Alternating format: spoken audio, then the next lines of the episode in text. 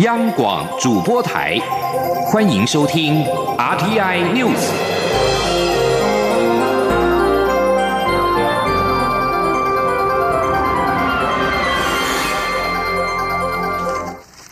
各位好，我是李自立，欢迎收听这一节央广主播台提供给您的 RTI News。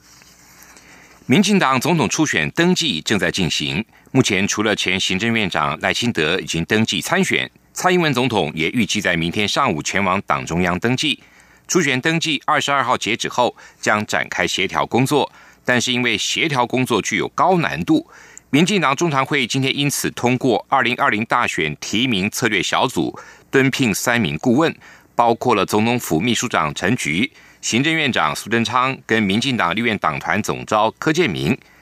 将与提名策略小组召集人卓荣泰、小组成员。桃园市长郑文灿共同参与总统初选的提名协调作业。记者刘玉秋的报道。民进党内总统初选将于二十二号截止登记，民进党二零二零大选提名策略小组也将在登记结束后立即展开协调。若协调贵果，将进入民调初选。由于总统初选协调具有高难度，党主席卓荣泰先前筹划找党内老师傅共同参与协调，盼协调出最好的人选。为此，民进党发言人周江杰二十号在中常会后转述记者会上表示，中常会中通过敦聘二零二零大选。提名策略小组顾问三名，也就是卓荣泰原本心目中属意的总统府秘书长陈菊、行政院长苏贞昌、立法院党团总召柯建明，将与原提名策略小组成员卓荣泰、桃园市长郑文灿共同主责二零二零党内总统初选协调工作。民进党发言人周江杰转述说，会中也通过敦聘二零二零大选提名策略小组的顾问三名，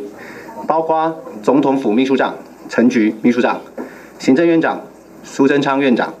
立法院党团总召柯建明总召，共同参与协调作业，全力积极沟通协调，产生提名候选人，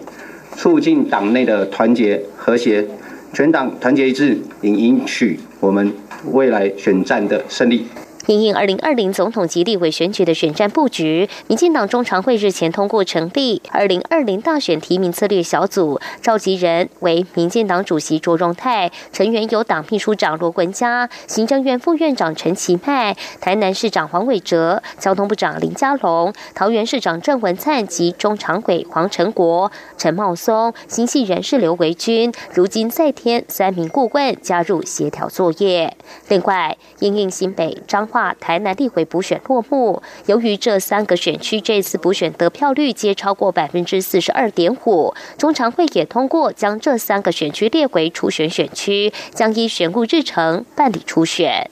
中广电台记者刘秋采访报道。民进党内的总统初选呈现蔡赖对决的态势，为了降低初选的冲击跟分裂。民进党主席卓荣泰今天在中常会之前特别公开发表谈话，再度呼吁民进党公职不要过度表态，全体党务主管更要百分之百的严守党务中立。卓荣泰也强调，民进党公职提名制度由来已久，初选机制不会造成分裂，民主过程跟结果都会让民进党更为团结。对于行政院前院长赖清德登记角逐民进党内的总统初选。国民党主席吴敦义今天表示，赖清德身为台独工作者，基本理念就是主张台独。如果获得民进党提名，将引发内部波浪，跟两岸之间的新变数，可能产生冲突的状况。而国民党为了推出二零二零最强总统候选人，组发会主委李哲华今天建议，由中常会授权提名小组以协调代替初选，直接找有意参选的。前新北市长朱立伦、前立法院长王金平协调是否同意让高雄市长韩国瑜纳入竞争。国民党总统初选规则已经拍板为七成民调、三成党员的投票决定。目前已经宣布参选者包括朱立伦、王金平等人，但不断有基层力拱高雄市长韩国瑜参选。前行政院长赖清德宣布投入民进党的总统初选之后，让国民党党内的部分人士相当焦虑，更期盼韩国瑜能够加入党内初选，产生最强人选。李哲华今天提出的解套办法，建议用协调代替初选，如此一来，可以解决韩国瑜要不要领表的问题，也可以让产出的候选人的过程简单化。毕竟，国民党的目标是要找出最强候选人。党务人士则指出，如果要改采协调制，必须在公告初选作业时程之前，由中常会授权提名小组进行协调作业，而按照总统提名时程的推估，大约必须要在下个星期或是下下个星期就完成授权。科技部今天举行了重点产业高阶人才的培训与就业，也就是 RACE 计划的开训典礼。今年核定培训三百六十九名博士进入业界。科技部长陈良基将这个计划誉为“超人变身”的电话亭，期盼进一步的扭转八成博士在学术单位，只有两成在业界的现象。记者杨文军的报道。科技部指出，去年 RACE 第一期计划有十九家培训单位与两百三十七家合作厂商共同培训三百五十七名博士，并成功引导两百六十五人进入产业就业。前三大产业分别为制药产业、医疗器材、应用生技，媒合率达百分之七十四，就业博士月薪高标前百分之二十五，可达新台币七点四万元，半数以上月薪都超。超过六点五万元。科技部二十号举行 RACE 计划第二期开训典礼，核定共二十二家培训单位，合作厂商共计两百九十九家，将培训三百六十九名博士，并扩大培训的范畴，包括商业发展研究院跨入金融科技领域，中华顾问工程公司投入智慧交通领域等。科技部长陈良基表示，博士生在学校所学要应用到产业，还是有一些隔。隔阂要变身为超人，需要一个电话亭。瑞斯计划是希望协助博士与产业顺利对接，让大家找到地方发挥专业。他说：“有很多的产业都是世界有名的以前冠军，但这些公司台湾就是特质同的很多公司规模都不会那么大。公司那么上万人的公司，其实在台湾是不多的。但是很多的这样隐形冠军，他的技术在全世界是是有名气的。”但是因为公司规模没有那么大，他们要到处去争，说我要一个博士，其实很难的。所以很多公司的董事长也在抱怨说，他们就是需要比较高端的研究能力，但是怎么找就是找不到。所以也可以看到说，台湾的整个供跟需之间是有一个很强的落差。全国工业总会副理事长林明如说：“国内博士有八成留在学术界，只有近两成在业界，情况和国外相反，非常可惜。”他也勉励所有博士生都应该到产业界工作，产业界非常需要学有专长的人服务，也不要只锁定大公司，可以到有发展性的小公司奉献，学习领导统御，不要只会读书。中央广播电台记者杨文君台北采访报道。蔡英文总统今天接见二零一八年中华职棒总冠军拉明狗桃园队。总统致辞时表示，再次邀请台湾大赛总冠军到总统府做客，表示国家对棒球的重视。总统也强调，强化棒球发展的三支箭正往正确的方向飞，政府也会持续努力支持台湾的国球。记者欧阳梦平的报道。蔡英文总统二十号上午接见今年的中华职棒总冠军拉米狗桃园队，并在球员进场时一一与他们击掌。总统在致辞时表示，拉米狗顺利完成二连霸，在场的桃园市长郑文灿也是二连霸。桃园最强果然不只是口号，他会好好学习大家的经验。他也希望未来能够持续邀请每年的台湾大赛总冠军到总统府做客，形成传统，表示国家对棒球的重视。总统指出，今年一月三十一号，中华职棒联盟与中华民国棒球协会共同签署了合作协议书。过去，职棒联盟与棒协常常争执不休，现在将在各方的共同努力下，化对立为合作，一起为台湾棒球努力，并组成最强的国家队，为二零二零东京奥运全力备战。总统并表示，他曾经在两年多前提出强化棒球发展的三支箭，分别是职棒队数应该增加、二军制度要更健全，以及强化球场的硬体设施。现在这三支箭正往正确的方向飞，后续还会继续努力支持台湾的国球。总统说：“现在职棒增加球队这一件事情已经有了新的进展。那同时呢，二军的赛事也成为各也在各球团的努力之下，现在已经是我们年轻年轻的球员成为他们重要的成长的环境。那么政府投入资源呢，持续改善球场的软硬体的设备啊。最好的例子就是重建我们的新竹球场，那预计今年就可以动工。总统点名介绍多位球员，其中陈宇勋去年底曾在脸书祝福远征日本职棒的队友王柏荣，并写下“台湾卤肉饭不比日本寿司差”。蔡总统当时留言表示：“一起防非洲猪瘟，守护卤肉饭。”陈宇勋则约总统一起吃卤肉饭。因此，总统府今天特别在会场准备了卤肉饭，让球员们大快朵颐。在接见后，队职员们都与总统合照。拉米狗吉祥物突然从后抱住蔡总统，让蔡总统吓了一跳。他之后笑说自己当时想的是：“我的随扈到哪去了？”中央广播电台记者欧阳梦平在台北采访报道。继续这则消息跟棒球有关，这也是台湾之光。台湾首位棒球女主审刘伯君今天获颁国际奥会二零一九年国际妇女跟运动讲座，是台湾第一人。国际奥会跟联合国妇女全能署合作。在联合国妇女地位委员会第六十三次会议中，举行二零一九年的国际妇女跟运动讲座的颁奖典礼，刘伯君成为台湾第一位获奖者，为他在女性运动的贡献发展上更添肯定。身为台湾第一位棒球女主审，刘伯君曾经获颁十大杰出女青年、二零一八年《富比士》杂志的国际体坛最具影响力的女性之一。刘伯君在获奖之后发表感言，提到。要三振性别歧视并不容易。当女性担任领导的位置，不能只是够好，而是必须更优秀才行。获此殊荣，将会以投身社会服务为使命。南韩军方消息人士表示，日本加首纳美军空军基地的一三预警机十八号被派遣到日本海之后，在南韩的乌山基地降落。观察家认为，美军一三型预警机近期航向朝鲜半岛是在示警北韩。南韩中央日报今天报道，美军的一三型预警机出现在南韩，是自二零一七年十二月韩美警戒王牌联合空中演习以来的第一次。军方消息人士表示，这一次训练实施的时间是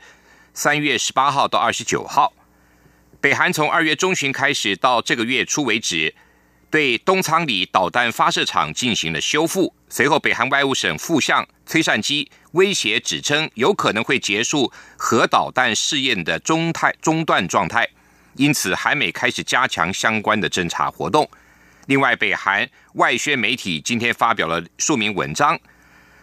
指称南韩军方宣布将在四月和五月单独实施代号为“双龙”跟“已知太极”的演习。军事较量是加剧紧张跟破坏南北韩关系的导火线，北韩绝不容忍任何煽动紧张局势的行径。针对中国国家主席习近平将访问意大利，中国外交部副部长王超今天表示，习近平访问意大利期间，中意将签署外交、经贸、文化等领域的政府间的合作文件，双方还将进一步的加强共建“一带一路”合作，努力为两国人民带来更多实在的利益。习近平二十一到二十六号将对意大利、摩纳哥跟法国进行国事访问。习近平访问意大利是否获得意大利公开对“一带一路”计划的支持，众所瞩目。欧洲多个国家都担忧这是中国分化欧洲的策略。英国《每日电讯报》的一篇评论就表示，G7 的其他国家对这个被称为中国特色的全球化项目保持距离，他们怀疑中国的计划背后有战略跟军事野心。纽西兰总理阿尔登今天呼吁全球一同因应社群媒体潜藏的危险。在此同时，穆斯林社群也开始埋葬因为五天前清真寺屠杀案而丧命的死者。发行社报道，一名白人至上主义者十五号在穆斯林祈祷时，陆续攻击纽西兰基督城的两座清真寺，被控射杀五十人的他，曾经在社群媒体上直播了这一次的过程。阿尔登表示，社群媒体平台已经被用来散播能够煽动暴力的暴力内容，所有人都必须团结一致。美国众议院国土安全委员会也指出，过滤这一类的暴力影像非常的重要。这里是中央广播电台台湾之音。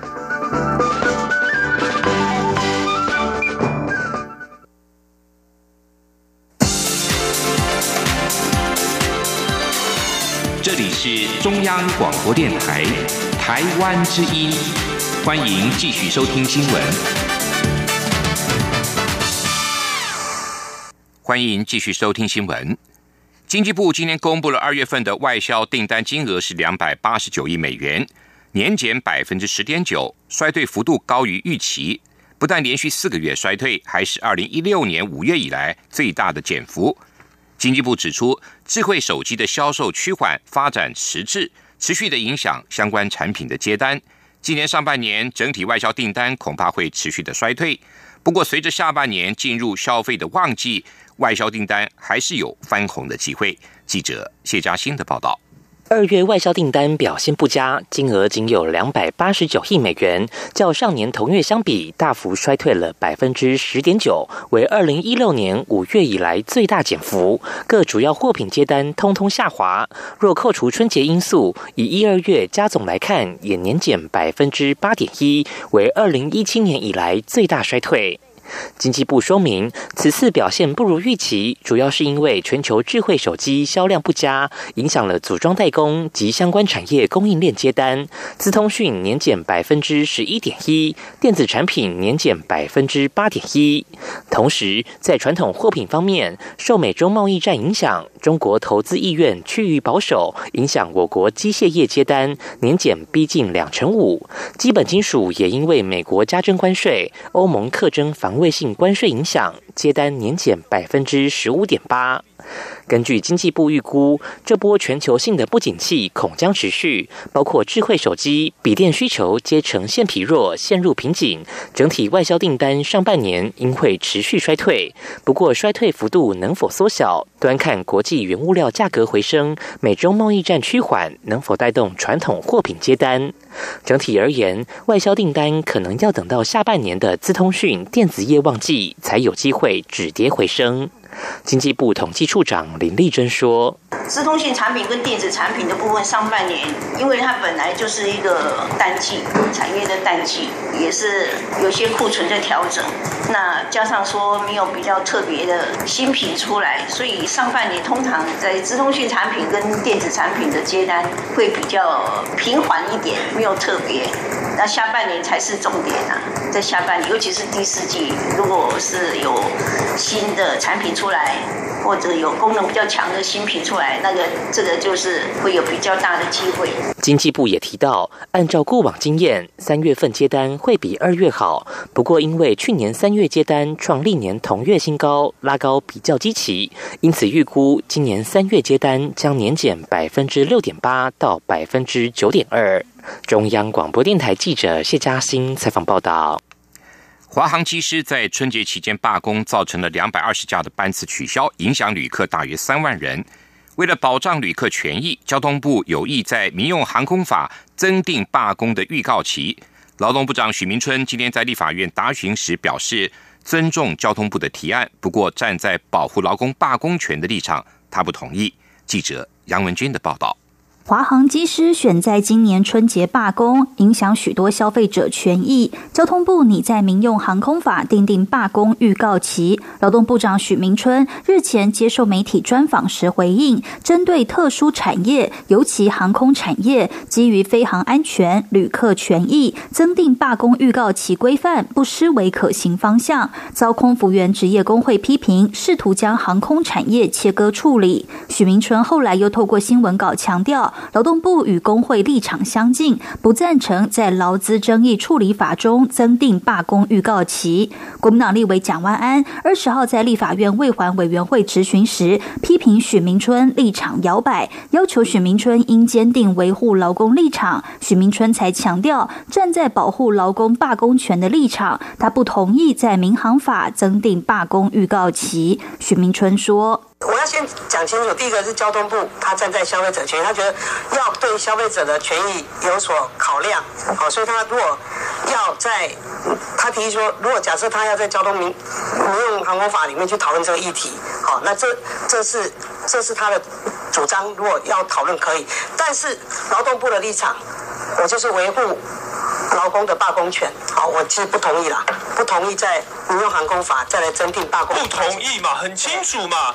不赞成嘛，部长，那为什么浪费我只剩下一分钟？许明春指出，台湾若要合法罢工，依劳资争议处理法本来就有三个门槛：首先要工会会员代表大会表决通过，送主管机关进行劳资调解；若调解不成，还得先经过工会会员罢工投票，过半会员同意才能罢工。从申请调解到正式罢工，可能会花上数月之久，其实就有预告罢工的效果。若再增加罢工预告期，等于是又设下了一个。障碍不利劳工罢工权。中央广播电台记者杨文君台北采访报道。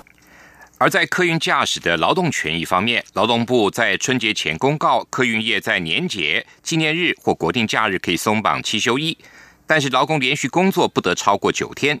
不过今年春节长达九天，却没有任何业者申请。劳动部长许明春今天在立法院答询时也表示，将请交通部重新评估，如果没有必要，将废止这个公告。外交部今天在脸书 Facebook 贴出了政务次长徐思俭跟白宫国安会资深主任博明日前在太平洋友邦所罗门群岛会晤的照片，并且指出双方商讨台美如何在太平洋区域强化合作，促进印太地区的自由跟开放。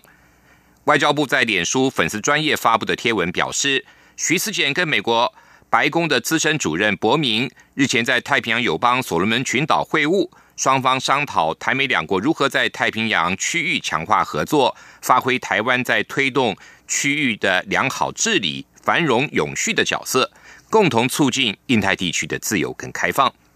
外交官员表示，徐思俭在三月初到所罗门群岛拜会当地政要，并跟博明见面。美国在锁国并没有设立大使馆，伯明这一次特别到所罗门访问，并且跟徐思俭会晤，挺台意味浓厚。外交部还进一步表示，与太平洋友邦整体的双边情势平稳，但是近来区域局势持续的变动，加上友邦将陆续的举行大选，外交部会以最谨慎的态度来面对。政府也会秉持互利互惠、踏实外交的精神，持续发挥所长。深耕巩固和友邦国家的双边邦谊。行政院长苏贞昌继补实内阁人事之后，进一步的核定了新一波的国营事业人事案。行政院发言人古拉斯尤达卡今天证实，苏奎十九号核定了台烟酒董事长将由云林县前副县长丁彦哲出任，圆山饭店董座由前立委林玉生出任。台水董事长则由前彰化县长魏明谷接掌，台烟酒前董事长吴荣辉因为转任嘉义县副县长，目前由财政部国产署长曾国基代理。圆山饭店前董事长张学顺转任台北一零一董座，目前由交通部政次王国才代理。而台水前董座郭俊明因为疑似婚外情缠身，日前辞去董座职务。行政院今天公布了经济部政务次长。现任经济部常务次长王美花，故宫博物院政务副院长为原常务副院长黄永泰，而规划已久的国营事业人事案也告定案。古拉斯表示，苏奎已经核定了台烟酒、圆山饭店跟台水的这一项董座人事案。台南人剧团今年再度跟法国当代的重要剧作家帕斯卡朗贝尔合作。推出了由朗贝尔亲自编导的代表作《爱的落幕》台湾版，借由两个演员在台上的独白，引领观众感受爱情毁灭之前因为语言流动所带来的冲击、纠结跟绝望。《爱的落幕》三月二十一号到二十四号在台北城市舞台一连演出四场。记者香昭伦的报道。《爱的落幕》是法国当代知名剧作家帕斯卡·朗贝尔在二零一一年所创作的作品，是一出关于分离的故事，描述一对中年夫妻在即将结束的关系中，他们将语言当成武器，喋喋不休，将许多无可避免的冲突、绝望向对方真诚告白。《爱的落幕》曾获得法国国家剧院中心戏剧文学奖，被翻译成二十三种语言，并持续在各地扮演。台湾版找来竹定仪、蔡依林挑大梁演出。朗贝尔以特殊的独白文本，让两位演员以大量言语在舞台上各自表述，创造某种对话氛围。每个人光是独白就将近五十分钟，考验背台词的功力，更考验身体的张力，负荷相当大。男主角朱定仪表示，只要谈过完整恋爱的人，就一定体验过分手时的争吵。他每次演出时，都会感觉剧中文本把他带到人生不同的场景画面。他相信观众也不能幸免，因为那些都是血淋淋的状态，只是在现实生活中没有那么多话。但导演在剧中可以用大量台词，将爱情落幕前的状态表现出来。朱定仪说：“我觉得这感觉就很像，当你要把跟跟对方就是要开始撕开，你理智上觉得你必须要撕开，但是那撕开就好像你的手要要被被扯断一样的感觉。然后这些种种我们讲出来这些台词，就好像我对这个整个情境，等一下，等下要开始，等下不要不要不要不要，我觉得这些絮就是这些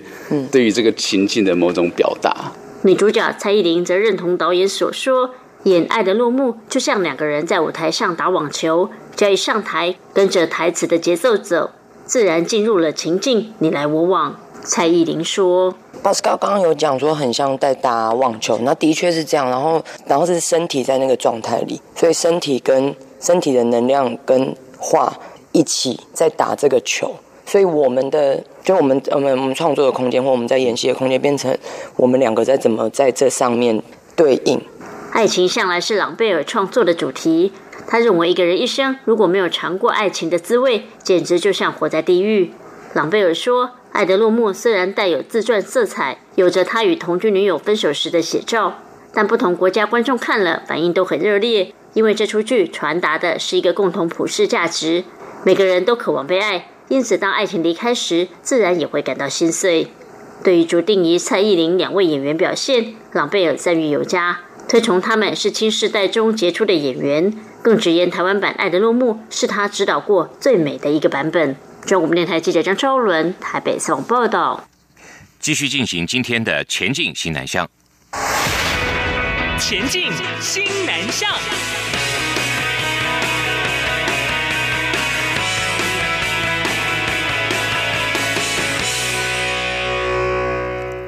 国家地震工程研究中心五位专家执行科技部智慧新南向计划，向印度推广台湾的地震预警系统。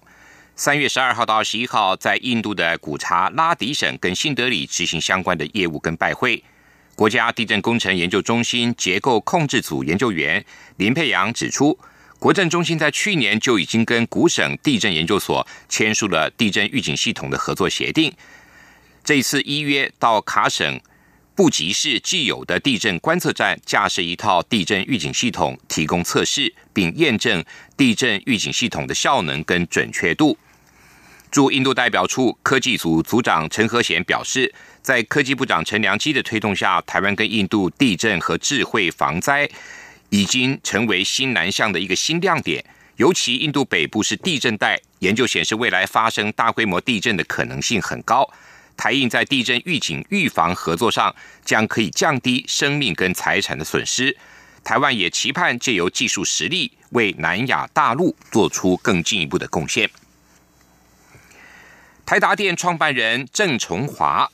日前前往台北青来地区，捐赠了 LED 灯管跟电子设备给包括台北青来地区美思乐新华中学，还有满新蝶大同中学、满堂建。华高中学以及茶房光复高中等四所台北的华校，将现有的电脑教室打造为数位教室，挹注台北华校更多的教学资源。活动由台达电子文教基金会跟泰达电规划执行。台达电电子文教基金会从二零零一年开始就长期挹注台北华校的教学设备，并且成立了梅花计划，提供清寒优学生的奖助学金。目前，台达电子文教基金会捐助台北华校，主要是透过集团位在泰国的泰达电规划执行。为了使台北侨胞了解代表处提供侨民的服务工作，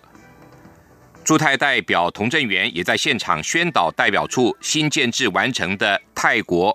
台湾电视网络频道平台。透过台湾电视了解台湾的进步跟学习华语。以上这一节 RTI News 由李自力编辑播报，谢谢收听。